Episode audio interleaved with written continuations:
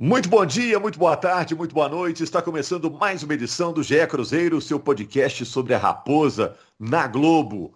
Bom, o Cruzeiro encerrou a sua participação na Série B com um empate por 0 a 0 com o Paraná, jogo na sexta-feira, mas todo mundo só fala do início de trabalho do técnico Felipe Conceição. Foi anunciado, confirmado pelo Cruzeiro, vai iniciar a temporada como o treinador da equipe da Raposa. Eu estou com o Bob Faria, com o Henrique Fernandes, com o Jaime Júnior, que vão falar de um balanço do que o Cruzeiro viveu na Série B, o que, que o técnico Felipe Conceição vai encontrar, que problemas que vai ter que resolver, como jogam os times do técnico Felipe Conceição. Primeiro vamos saber se está todo mundo ligado, plugado aí. Tá tudo bem, Bob?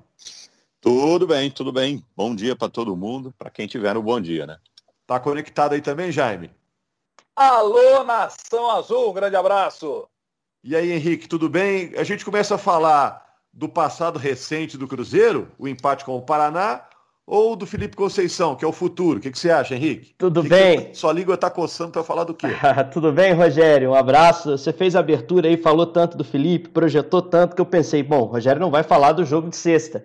Mas se quiser falar, eu e Jaime, a gente estava na transmissão, a gente dormiu só numa parte do jogo. A gente pode falar da parte que a gente estava acordado.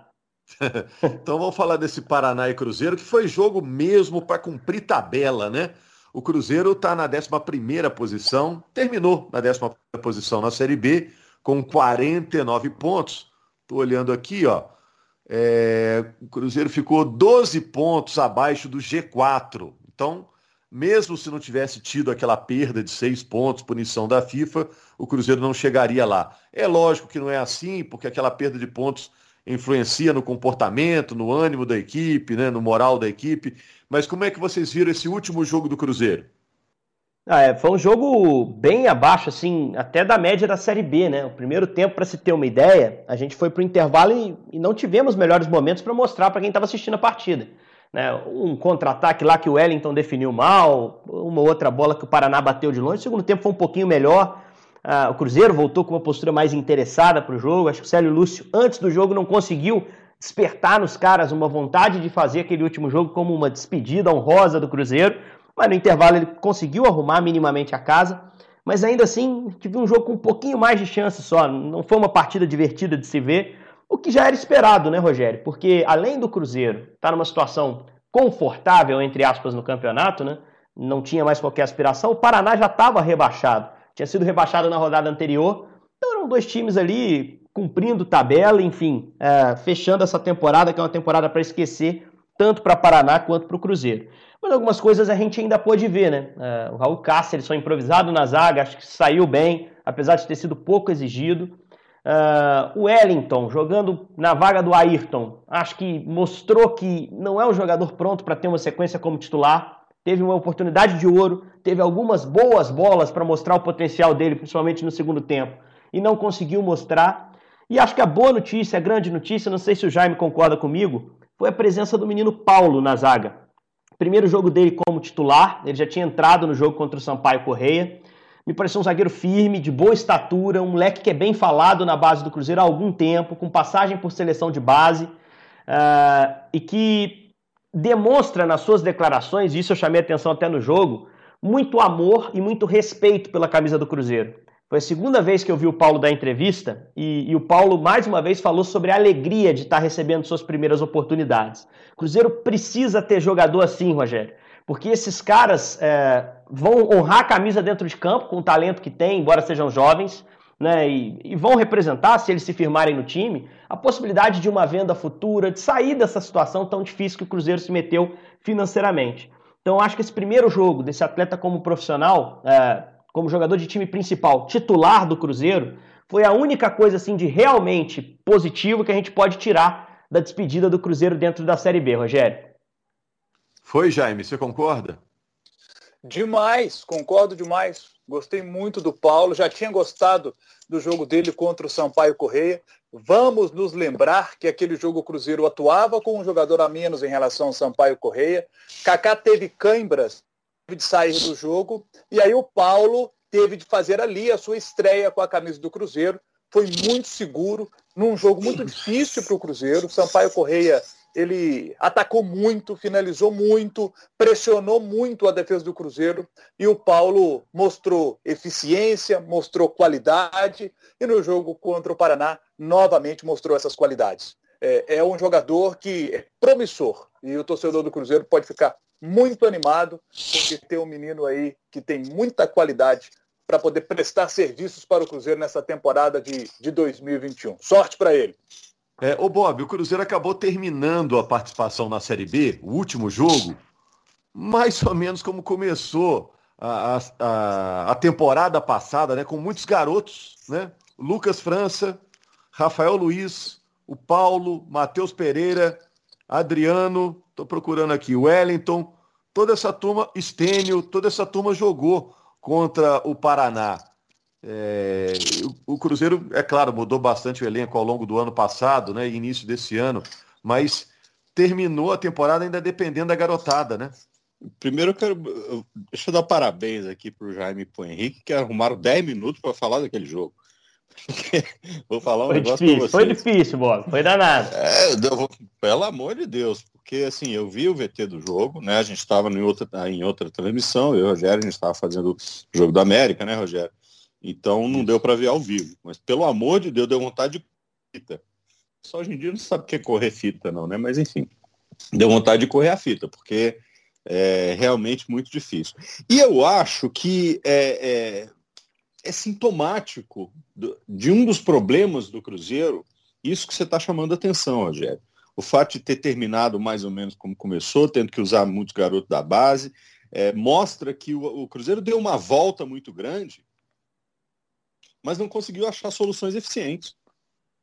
E essas soluções, elas, elas custaram a campanha que o Cruzeiro mostrou, né? ficando a todos esses pontos da zona de classificação. Né? Você acabou de dizer, mesmo que não tivesse perdido aqueles seis, não teria se classificado para a Série A. É... E eu acho que isso tem que ser analisado com muita calma. Eu acho que a primeira coisa que precisa ser olhada pelo Felipe Conceição, né? acho que ele tem um desafio muito grande, um desafio gigantesco é, e espero, realmente espero, que o que tenha sido mostrado e apresentado e colocado a ele é, como proposta seja alguma coisa é, muito, muito plausível, muito real, para que ele não se iluda, não, não tenha se iludido com alguma coisa, para chegar daqui a três meses e falar, opa, não era bem isso que eu pensava, não era bem isso que eu achava que ia ter para trabalhar e estou indo embora. E o Cruzeiro tem que começar tudo de novo. A minha grande esperança em relação a essa chegada do Felipe é muito em cima disso, Bob. Eu acho que é um cara que está acostumado a trabalhar em clubes com restrições financeiras importantes. O Guarani vive isso, né? O Guarani vira e mexe, a gente escuta notícia de penhora, enfim, uh, o estádio Brinco de Ouro ameaçado de venda para tentar sanear o clube de alguma forma. É, então ele, ele, acabou de desenvolver um trabalho é, sabendo disso, né? E teve ali um momento de janela de poder trazer alguns jogadores para reajustar o elenco do Guarani, que ele pegou brigando lá embaixo, né? E que conseguiu colocar numa boa posição, é, e que ele não pôde trabalhar no mercado como gostaria por essas restrições, né? O próprio América. O América é um clube muito organizado, que não atrasa salário, mas o Felipe, quando assumiu em 2019 o time, ele sabia que ele precisava reagir um time sem dinheiro para ser agressivo no mercado. O América não trouxe um caminhão de bons jogadores uh, e o Felipe conseguiu assim uma arrancada. Não, ele pegou o que tinha lá e conseguiu dar um padrão e, e fazer com que o América arrancasse até o quase acesso que ele perdeu na última rodada. Então eu acho que esse ponto é muito positivo. O Felipe chega ao Cruzeiro uh, sabendo que vai ter que desenvolver um trabalho similar aos dois últimos dele na B. E por ele ter disputado a Série B duas vezes, ele conhece o mercado dessa competição, o perfil de jogador que pode dar um retorno técnico em campo. Né? Quanto antes o Cruzeiro definir quem desse elenco vai poder ficar para essa temporada 2021, antes o Felipe vai poder acelerar esse, esse processo de buscar reforços, garimpar, porque o mercado já está quente, gente. Daqui a pouco já tem estadual, uh, o Campeonato Paulista a gente sabe que tem condição de pagar um pouco mais, que vai pegar muitos desses jogadores que o Cruzeiro pode ter já para montar sua espinha dorsal para a Série B. Mas eu estou bem otimista, sim, porque eu acho que o Cruzeiro escolheu um cara que sabe trabalhar com as condições que o Cruzeiro vai oferecer. Mas como o Bob disse, é importante que tenha sido uma conversa absolutamente transparente e que o Cruzeiro uh, se empenhe ao máximo para cumprir o que foi prometido ao Felipe nessa negociação, né? Uh, que eu tenho certeza não foi muita coisa, não foram cinco reforços e time de Série A como o Filipão esperava do Cruzeiro, mas que, que é algo que vai ser desafiador para o Cruzeiro. A gente sabe que cada semana pode surgir uma notícia de penhora nova, de punição para não poder inscrever jogador. Uh, o Felipe tem que estar tá ciente do que o espera e o Cruzeiro tem que estar tá bastante motivado, né, a diretoria, para oferecer as condições que, que prometeu. Então, tem um negócio que é o seguinte: é, o Cruzeiro vai ter que trabalhar com um componente com o qual não está acostumado. E, para dizer a verdade, além de não estar tá acostumado, parece que não está não, não tá muito disponível que é paciência. Porque nos, nos trabalhos em que o Felipe é, fez no América, fez no Guarani, fez outros grandes trabalhos, é, ele sempre tinha essa possibilidade de fazer o um bom trabalho e o resultado seria o bônus. No Cruzeiro tem um componente que é a exigência. Nenhum desses outros trabalhos tinha o nível de exigência que ele vai encontrar no Cruzeiro. O nível de cobrança, o nível de necessidade, de pressão. Oi. É, é, o tipo do técnico que na idade que está e no momento da carreira que está, tem que chegar já acertando tudo, né? Tem que. É igual o goleiro novato, tem que fazer um defesão na primeira bola para o time ganhar confiança. Não, né? ele, ele pagou por isso no Mas Botafogo. É... Ele pagou por isso no Botafogo. O Botafogo ele caiu na taça Guanabara, né? Que é o primeiro turno lá, tomou uma taca para o Flamengo, 3 a 1 e correram com ele, porque não tinha nome. Eu acho que hoje ele tem um nome um pouquinho é. melhor do que naquele trabalho, né? Um cara que a gente já viu fazer dois bons trabalhos, que uhum. vem de um trabalho muito bom. Isso pode dar ele um pouquinho de segurança, né, Bob? Pode dar ele um pouco de segurança, mas ele vai ter que contar com a paciência do torcedor, principalmente, e dos dirigentes, é, porque ele vai estar trabalhando diversas, muito diversas. E o nível de cobrança, com todo respeito ao Botafogo, né, que é o, o, o, Botafogo, não precisa dizer mais nada, mas o nível de cobrança que ele vai enfrentar no Cruzeiro é muito maior. É muito maior. Pelo contexto, inclusive, né? Pelo contexto, pelo desempenho, enfim. E eu acho que se, se ele não tiver um mínimo de apoio é, nesse sentido, ele não vai conseguir nem começar a fazer o trabalho que ele precisa. Ô Jaime, você acompanhou muitos jogos do América quando Felipe Conceição dirigia o América em 2019, né? Naquela arrancada do América, o América quase subiu da Série B para a Série A. No último jogo, tinha que ganhar do São Bento, que já estava rebaixado, e não conseguiu. Mas foi uma campanha incrível, porque o América saiu lá de baixo, do rodapé da tabela de classificação, e quase conseguiu acesso. Existe um estilo, Felipe Conceição, de jogar é, o Henrique também acompanhou muito na época é, os jogos do América em transmissões. Como que joga o time do Felipe Conceição? É um time que consegue jogar bem dentro e fora de casa, que é uma coisa que o Cruzeiro não fez na Série B da temporada de 2020. O Cruzeiro termina a Série B 2020 como terceiro melhor visitante e como quinto pior mandante. Aquele time do Felipe Conceição conseguia fazer boas partidas dentro e fora de casa. É um time muito bem organizado. Agora, o Felipe Conceição, o Bob falou a respeito de, de paciência, é o que não tem acontecido no Cruzeiro nos últimos tempos. Desde a saída do Mano em 2019, a média de tempo de permanência dos treinadores do Cruzeiro é de apenas três meses. Começou lá com o Abel Braga, um técnico experiente, campeoníssimo. Sai do Abel Braga, vem para o Rogério Ceni, que está começando a sua carreira. Aí vai para o Adilson Batista, um treinador que passou, teve é, período vitorioso é, na equipe do Cruzeiro, com o time jogando bem, um período extenso. Adilson Batista também não deu certo. Veio o Enderson Moreira e veio também o Ney Franco, dois treinadores é, que têm um perfil parecido, porque trabalharam na base do Cruzeiro, então são treinadores que trabalham com a base, campeões da Série B do Campeonato Brasileiro, também não deu certo. Veio agora o Felipão, e aí o Felipão conseguiu arrumar minimamente a casa para que o Cruzeiro conseguisse não ser rebaixado para a Série B. Lembramos aí que pegou o Cruzeiro com 13 pontos apenas em série 16 C. jogos, né? né? Perdão, brigando para não cair para a Série C, né? É. Conseguiu eh, eliminar esse risco aí de cair para a Série C e agora chega o, o Felipe Conceição. Então, assim, o Felipe Conceição é um, é um treinador com capacidade para organizar a equipe do Cruzeiro? É. Assim como o Filipão mostrou essa capacidade de organização e outros também poderiam ter, ter mostrado. Mas o problema do Cruzeiro não é o treinador. O problema do Cruzeiro, para mim, está muito claro. Não é treinador.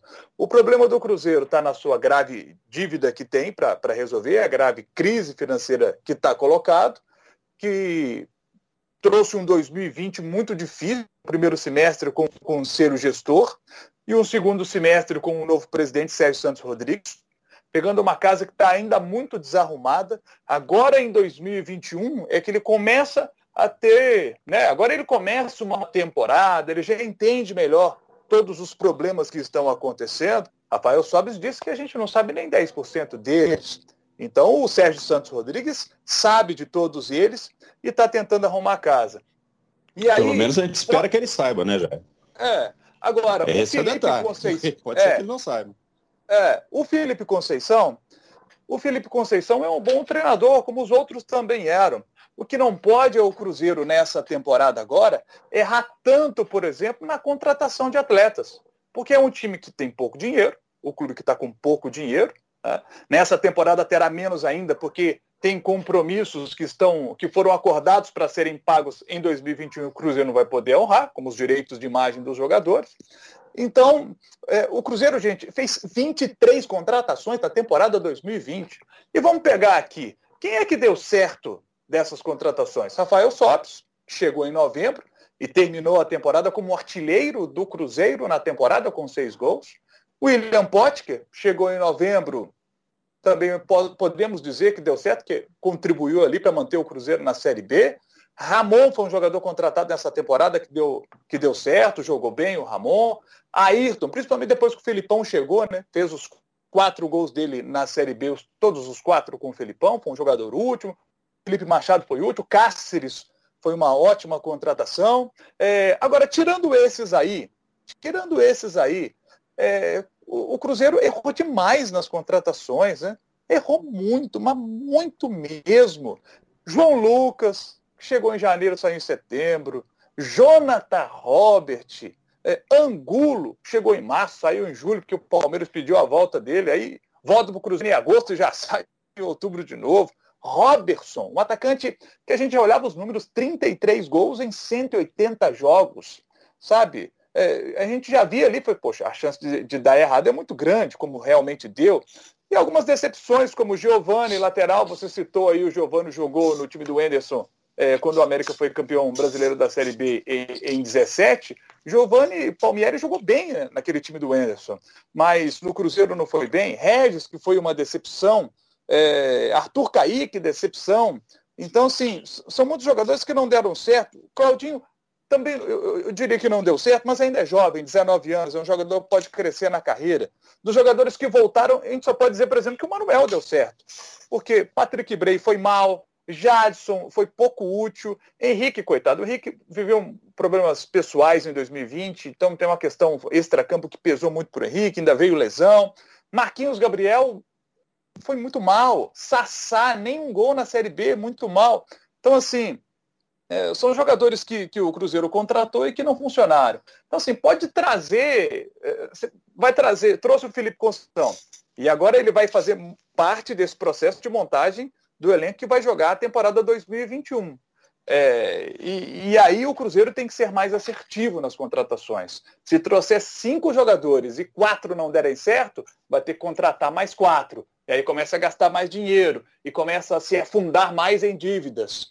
É, eu acho que passa muito por isso. O problema é, eu... do Cruzeiro, para mim, não é tão em relação ao treinador. É, eu só acho muitos outros detalhes. Eu só acho que eu concordo com você, Jaime. Acho que a coisa é mais profunda no Cruzeiro, não são só os nomes, não é só o treinador, mas eu acho que a falta de um treinador que desse um padrão ao time do Cruzeiro dificultava até a busca por reforços. Você vai trazer um cara com que perfil? Se eu não sei como o time joga ainda, eu não sei se precisa de um cara rápido do lado, porque eu não sei se eu, se eu, se eu quero jogar com um cara rápido do lado, o time não está encaixado. Então, acho que esse início de trabalho do Felipe é importante a gente ter muita atenção ao estadual, não em termos de resultados, porque o, o resultado normal do estadual é o Cruzeiro fora da final. Se você for observar os outros concorrentes que a gente tem no campeonato. Os dois melhores times que entram no estadual hoje são Atlético e América. Não há dúvida, o América manteve o Lisca, o Atlético é o maior orçamento do campeonato, um dos maiores do Brasil. A tendência é que o Atlético e o América dominem o campeonato. Cruzeiro vai ter dois clássicos na primeira fase uh, para medir forças com esses times, mas que ele pode naturalmente sair derrotado de ambos. E aí a pressão vai bater no Felipe e tem que haver a tranquilidade, a paciência que o Bob citou lá atrás. Não é o, o momento de se analisar o Cruzeiro no estadual por resultado. Tem que se analisar a montagem do time, o desempenho em campo. Se o time vai chegar à Série B com uma cara, que é a cara que o Felipe gosta de dar aos times dele. Esquema em 4-3-3, contra o, no, no, América ele usava centroavante, ele tinha três meio-campistas então, de mais força física. Henrique. Pois não. Sabe, é, não, um exercício divertido que a gente poderia fazer, agora, se não hoje, numa próxima edição, é pegar o, esse último time do América, que eu acho que pode ser um, um, um paradigma assim do, do trabalho do Felipe. Ó, o que, que, é um bom time que ele montou? É o time que, do América que ele recuperou, que quase subiu. A gente viu esse time, como ele cresceu, como ele ganhou o padrão, como ele chegou no final da competição encantando, de verdade e fazer um um contra um, um quem é quem, entre aquele time e os, os jogadores que o Cruzeiro tem disponíveis. Será que o Cruzeiro tem jogadores é, individualmente que, que batem o nível técnico daquele América? É, o, o único né? problema de fazer lá, isso, Bob, o problema de fazer isso é que a gente não sabe quem vai ficar no Cruzeiro, né? É, esse é que eu, eu não sei qual é o elenco do Cruzeiro, cara. Eu não sei dizer para você quem é que vai ficar. A minha impressão é que esses caras mais caros vão sair todos. E, e são os mas caras que deram certo, né? Potker, Sobes, Manuel. Você pega. Ah, é, é, é era o João Ricardo, pega o, o Fábio e, e, vamos ver quem é mais, quem tem mais para entregar nesse momento, entendeu? Por quê? Porque a gente pode ter uma ideia de que tipo de desempenho é, o Felipe pode, pode implementar no time do Cruzeiro com o que ele tem. Ô Bob. Porque vamos ser sinceros, não vai ter muita coisa a mais não, viu, gente? É, isso também se ficar pouca gente, gente, a verdade é o seguinte, o time atual não deu certo. Não deu certo. Né? Exatamente. Né? Então, se tiver que aí. mudar tudo, que se mude, porque mas, foi um dos piores times da história do Cruzeiro. Mas o elenco né? atual, é o elenco atual, do jeito que tá aí, é elenco para subir da Série B, Rogério, num trabalho bem feito. Eu tô para te falar que se o Filipão tivesse desde o início, do jeito que ele acertou o time, Uh, teve uma sequência muito boa, frustrou no fim, mas ele fez uma campanha de recuperação. Ele não teve a oportunidade de começar do zero. O Cruzeiro Exato. do Filipão, para mim, subiria com certa tranquilidade dentro da Série B. O campeonato é difícil, ele tem sua competitividade. No ano que vem, talvez, na temporada que vem, talvez seja mais difícil, porque vai ter o Botafogo, pode ter um Vasco, um Bahia. Mas eu acho que eh, o Cruzeiro, em algum momento dessa Série B, mostrou um time capaz de subir. O problema é que esse time não vai ficar. A gente precisa saber o quanto antes o elenco, uh, e o Felipe mais do que a gente, né, precisa saber o quanto antes quais são os jogadores com os quais ele vai poder contar para montar um time que possa suportar toda a temporada. Tem que ser um time com jogadores comprometidos a ficar até dezembro. Né? Não pode correr o risco de o cara atrasou salário e saiu pela justiça. Uh, sair para a Série A por outras propostas, isso faz parte do jogo. Mas o Cruzeiro mudou muito o seu elenco esse ano, mudou seus treinadores. Como é que você acha uma espinha dorsal, um time, para você entender o que, que, você precisa no seu time e vai buscar no mercado? É isso que o, que, que o Felipe tem que tentar corrigir. Né? Encontrar logo cedo uma espinha dorsal, uma base que ele possa ir melhorando pontualmente ao longo do ano para que o time bata acesso lá em novembro, dezembro. Sobre o time do Lisca do América, que é o espelho, quem montou a estrutura foi o Felipe. O Lisca admite isso, o Lisca mexeu pouquíssimo na base que o, que o Felipe deixou. Alguns dos reforços chegaram no início do ano, indicações do Felipe, próprio Alê, por exemplo, Rodolfo, caras que o América enfrentou na Série B de 2019 e que trouxe porque percebeu ali talento qualidade.